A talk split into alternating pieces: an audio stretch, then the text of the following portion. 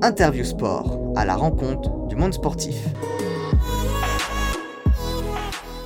Analia Pigré est une nageuse membre de l'équipe de France née en Guyane qui s'entraîne à Font-Romeu. En novembre dernier, elle a été sacrée vice-championne d'Europe en petit bain sur 50 mètres d'eau et est arrivée troisième du 100 mètres d'eau avec en prime le nouveau record de France, effaçant celui d'une certaine Laure Manoudou.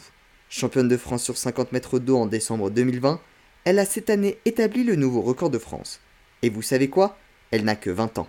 Ses débuts dans la natation, son transfert à Font-Romeu, ses entraînements et sa montée en puissance, tout ça c'est maintenant dans Interview Sport.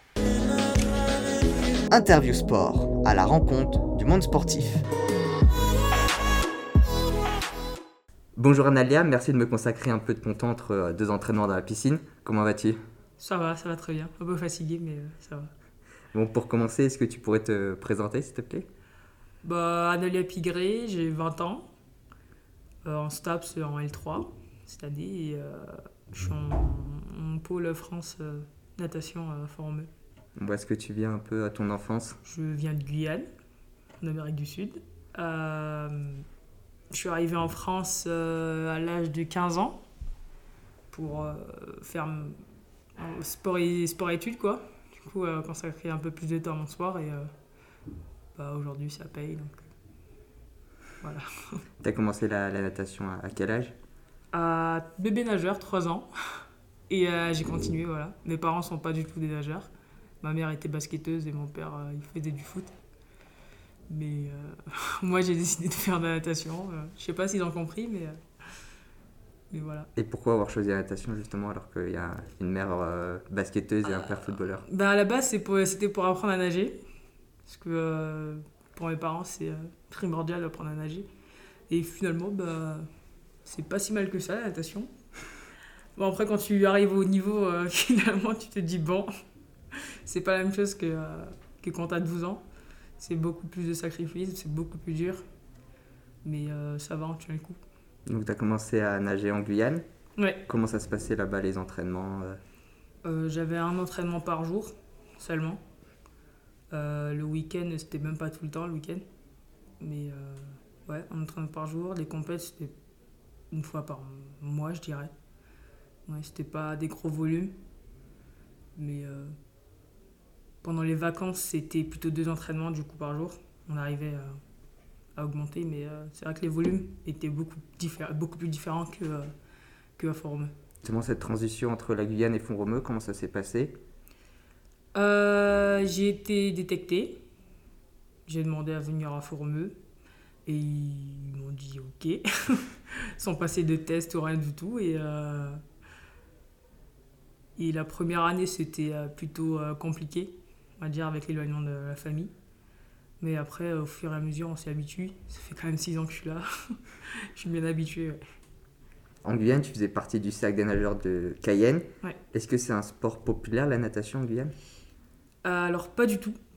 C'est pas du tout un sport populaire. On. En Guyane, c'est plutôt du football ou euh, de l'athlétisme. Mais euh, du coup, j'essaye de euh, faire vivre mon sport quand même. Parce que maintenant, on parle un peu plus de natation avec les résultats que j'ai. Et, euh, Malia Metella qui avait fait vice-championne olympique. Et là, il y a Mehdi qui continue à nager, qui, est finaliste olympique, pas encore médaillé. C'est peut-être pour Paris 2024, on sait pas. Et bah moi, je vise Paris 2024, bien sûr, au 100 mètres d'eau. Non, bien sûr, ça, on en reparlera un peu plus tard euh, dans l'épisode. Euh, donc en septembre 2017, tu as rejoint le club de Canet 66. Tu as dit tout à l'heure que c'était un peu difficile au début. euh, Est-ce que c'était plus euh, l'éloignement, l'intégration à Font-Romeu, la météo, parce que c'est pas la même que, euh, qu'en Guyane C'était plutôt vraiment l'éloignement qui était compliqué. Et, parce que mes parents, ils sont très à cheval et très carrés. Et du coup, s'éloigner, c'est forcément... euh, tu commences à faire un peu n'importe quoi. euh, tu dérives, mais euh, ça va. Après, par téléphone, ils euh, t'engueulent bien. Mais voilà, mais... euh, sinon, ouais, c'était surtout l'éloignement. Et sinon, après, pendant les entraînements, etc., ça allait. C'était pas trop euh, compliqué. Tu rentrais régulièrement en Guyane ou pas? Euh, je rentre une fois par an, en- pendant les vacances d'été, du coup. Là, à cause du Covid, je suis pas rentrée, du coup, là, je rentre en décembre. Histoire de, quand même. Ça fait un an et demi que j'ai pas vu mes parents. Ce serait bien de, de les voir. Quoi. Dans un article de la Fédération française de natation, tu disais que c'était la première fois que tu voyais de la neige. Est-ce que tu t'es habitué aujourd'hui? Ouais, ça va. je m'habitue, on fait du ski de fond. J'aime pas du tout, toujours pas. Mais euh... C'est pas ta spécialité d'après ce que j'ai vu Non, c'est pas du tout euh, ma spécialité, le ski. En même temps, euh, tu vas pas mettre une Guyanaise sur des skis. c'est pas, pas, logique. D'où on vient là-bas, il fait 35 degrés. Euh, il fait pas moins 10, quoi. Du Ouais. coup, ouais. La natation, c'est souvent vu comme un sport ingrat avec autant de distance à parcourir aux entraînements. Euh, Qu'est-ce que tu en penses? Euh, oui et non. Parce que euh, pour, enfin, pour nous, les nageurs, il le faut. Parcourir autant de distance, c'est même primordial. Je ne me vois pas faire mes meilleurs temps en faisant 4 entraînements par semaine. Quoi. Du coup, euh, c'est un sacrifice que nous, on fait. Et tant que j'aime bien, bah, ça me va. Justement, ici à Font-Romeu, les entraînements ils sont composés. Euh, tu as de la natation, tu as de la muscu. Si tu Ouais. peux décrire un peu ton programme de la semaine Euh, on a muscu deux fois par semaine, le lundi matin et le vendredi soir. Et euh, sinon, c'est vraiment natation tous les jours, deux fois par jour, sauf le mercredi. Mercredi matin, c'est repos, le seul repos de la semaine. et euh, le samedi matin, on a entraînement. Le dimanche soir, ça dépend des périodes. Quand on, est, on approche des chemins de France ou euh, des compétitions importantes, on a entraînement le dimanche soir en- dans l'eau. Sinon, c'est euh, plutôt un dimanche euh, volé, sport co. Voilà. Du coup, on fait un peu de sport quand même tous les jours, deux fois par jour. On est à peu près à 5 heures d'entraînement par jour. Ouais. Ce qui fait quand même pas mal de- d'entraînement. Le mercredi, on est à 5 heures alors qu'on a juste une fois, par exemple. du coup, bon, voilà. Et le volume à peu près par, euh, par semaine? Euh, ben moi ça dépend. Les autres, ils- moi je suis sprinteuse comparé aux autres qui sont plus sur du 400, du 200. Et eux, ils varient entre 6000 et 7000 par entraînement. Moi je suis plutôt sur du 5000, 5005. Du coup le volume il est beaucoup moins important mais euh, j'ai plus d'intensité euh, par entraînement. J'aimerais maintenant qu'on aborde un peu tes, tes performances récentes. Tu viens de rentrer des championnats d'Europe petit bain. Et quelle semaine? Une médaille d'argent sur 50 mètres d'eau, une de bronze sur 100 d'eau, et des nouveaux records personnels sur les deux courses, et même des nouveaux records de France sur 100 mètres d'eau. Oui. Qu'est- Qu'est-ce que tu retiens? Euh, je pense que je retiendrai euh, les podiums avant, parce que c'est quand même euh, mes premiers championnats d'Europe, donc premier, première campagne internationale, et la plus jeune euh, des deux finales, en fait, du 50 dos et du 100 dos, et je fais un podium, et ça c'est euh, super cool. Je rentre euh, dans le haut panier du haut niveau, on va dire. Et ensuite, bah, le record. Je suis quand même la seule française à être, à être passée sous les 57 secondes au 100 dos. Et ça, c'est quand même pas mal. Et après, il faut le reconfirmer, il faut le refaire. Et on verra au championnat du monde en décembre. Comment est-ce que tu t'es senti sur cette semaine? Est-ce que tu peux nous la décrire peut-être un peu, euh, l'arrivée, euh, les différentes journées? Euh, à l'arrivée, j'étais pas arrivée forcément euh, en bonne condition. C'était pas pour euh, mon coach et moi, c'était pas forcément la compète de l'année à faire. C'est du petit bain, du coup, les, Jeux Olympiques, c'est un grand bain. Du coup, on cherchait plutôt à la, la qualif euh, en championnat d'Europe, au championnat du monde grand bain, qui est en, si je me trompe pas, en mai, C'est ça, on championnat du monde. on met au Japon. en août, c'est les championnats d'Europe. Et euh, ouais, on, visait, on vise plus cette compétition. Du coup, on- il m'a pas forcément préparé. Même s'il a réduit le volume, c'était pas non plus. euh, il a pas réduit l'intensité en fait. Il a juste réduit le volume et c'est tout. Donc je suis arrivée euh, sereine et en même temps pas préparée. Du coup, bah, c'était un peu des deux et bah, je me suis adaptée. J'ai essayé de m'adapter et euh, de faire du mieux que je peux, que je pouvais. Et euh, bah, ça a payé. C'était des courses plutôt. euh, Il y avait des, des jours où j'enchaînais deux courses et ça c'était plus compliqué. Mais c'était sur un jour, du coup ça allait. J'ai commencé sur le 50 nage libre, histoire de démarrer la compète, pas sur une de mes courses phares. Du coup, je fais mes records personnels. Du coup, ça me met un peu dans le bain euh, de faire euh, pareil pour euh, le 50 dos et le 100 dos. Et euh, bah, bah voilà, du coup. La performance était là au bout. Ouais. Donc on a bien compris, ta spécialité c'est le dos, mais ce n'est pas la seule nage où tu excelles. En décembre 2020, lors des championnats de France, tu as terminé troisième du 50 mètres papillon derrière Mélanie Hennick et Marie Vatel, qui sont deux grands noms de la natation française. Déjà, comment est-ce qu'on se sent à ce moment-là et est-ce que c'est une course que tu souhaiterais t'engager également? Euh, C'était une bonne course, je, dirais, au championnat de France en décembre. Mais euh, je dirais que c'est- des courses que je ferais que euh, sur les championnats de, France. Je pense pas que je m'alignerais euh, sur l'international, euh, sur le papillon. Je pense que je resterai en dos. S'ils ont besoin de moi dans un relais, en crawl ou en pape, ok. Mais euh, sinon, je pense que sur les courses individuelles, je resterai plutôt en dos. Donc des courses comme euh, le 50 mètres nage libre ou le 50 mètres pape, ça serait Ouais. plus, euh, par exemple, pour rentrer dans la compétition, comme là Ouais, c'était voilà, le c'est vraiment un plus. C'est pas. C'est vraiment pour rentrer dans le bain euh, de la compète. Et d'ailleurs, pourquoi le dos? Qu'est-ce qui t'attire dans cette nage? Enfin, je sais pas. Euh, c'est les vraiment différente de toutes les autres cours, de toutes les autres nages en fait. Niveau technique, c'est pas la même chose. Niveau appui, c'est pas du tout la même chose. Faut, il faut beaucoup de jambes. Bah, le dos, ça travaille vraiment les jambes, ouais, les- entre les coulées et euh, les battements. Faut pas avoir une combi trop serrée. J'ai fait l'expérience. C'est pas, c'est pas cool du tout sur les jambes. Mais euh, non, je sais pas du tout que, ce qui m'attire vers le dos. À la base, je, faisais pas du tout du dos.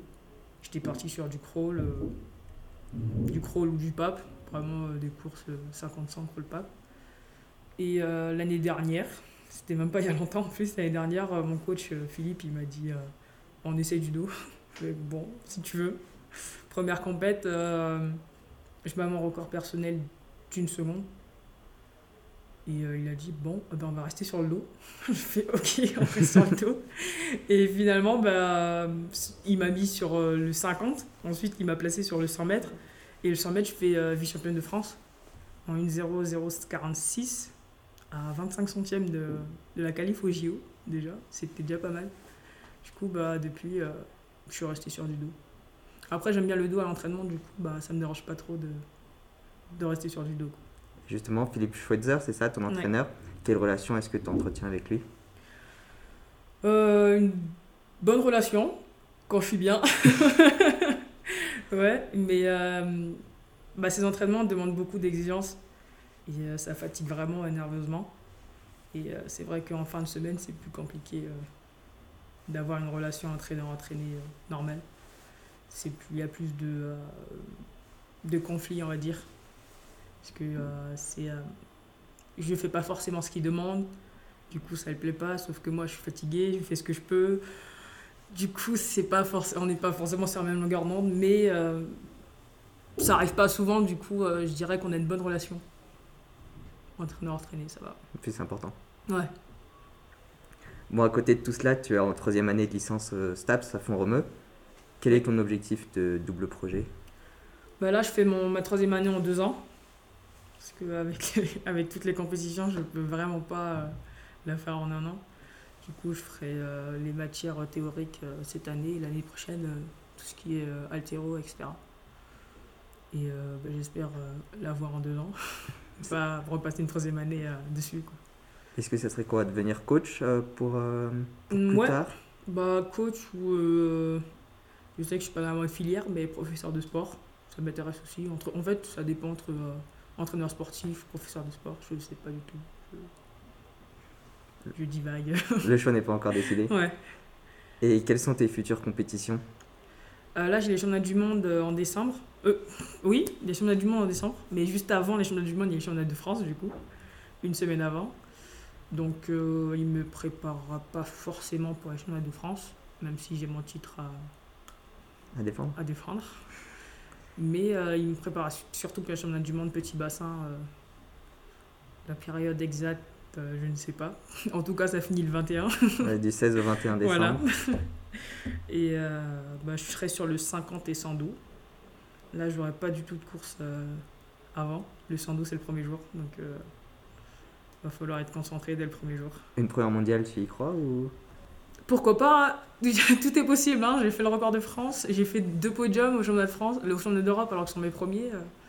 Donc, euh, au Manjo, ben, pourquoi pas Là, tu seras préparé ou Oui.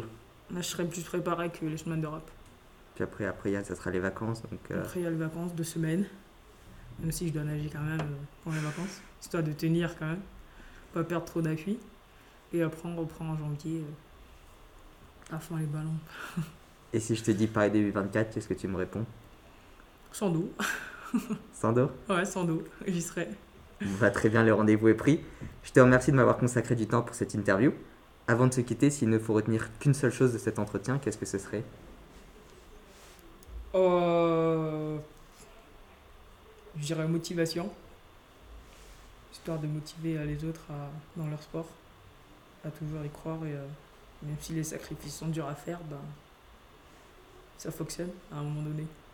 Et si des personnes veulent te contacter ou te poser des questions, où est-ce qu'elles peuvent le faire? Euh, sur mon Instagram, euh, Analia, euh, non, Analia-du-bas euh, 960 973, je crois. C'est ça. Et voilà.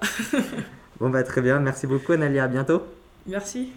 Merci à ceux qui sont arrivés jusqu'au bout de cet épisode et qui ont écouté en intégralité cet entretien avec Analia Pigré. S'il vous a plu et que vous avez appris des choses, n'hésitez pas à le partager, à me dire ce que vous en avez pensé et à mettre un commentaire si vous êtes sur Apple Podcast. C'est ce qui me permet de progresser et de me rendre visible. Je rappelle que je publie chaque soir Sport Actu, un podcast sur les actualités sportives de la journée. N'hésitez pas à aussi me suivre sur Instagram, sport.kiliantanguy. J'y publie des posts quotidiens sur le sport, je partage ma passion et j'entre en contact avec vous. Merci à tous et à bientôt sur Spock Podcast.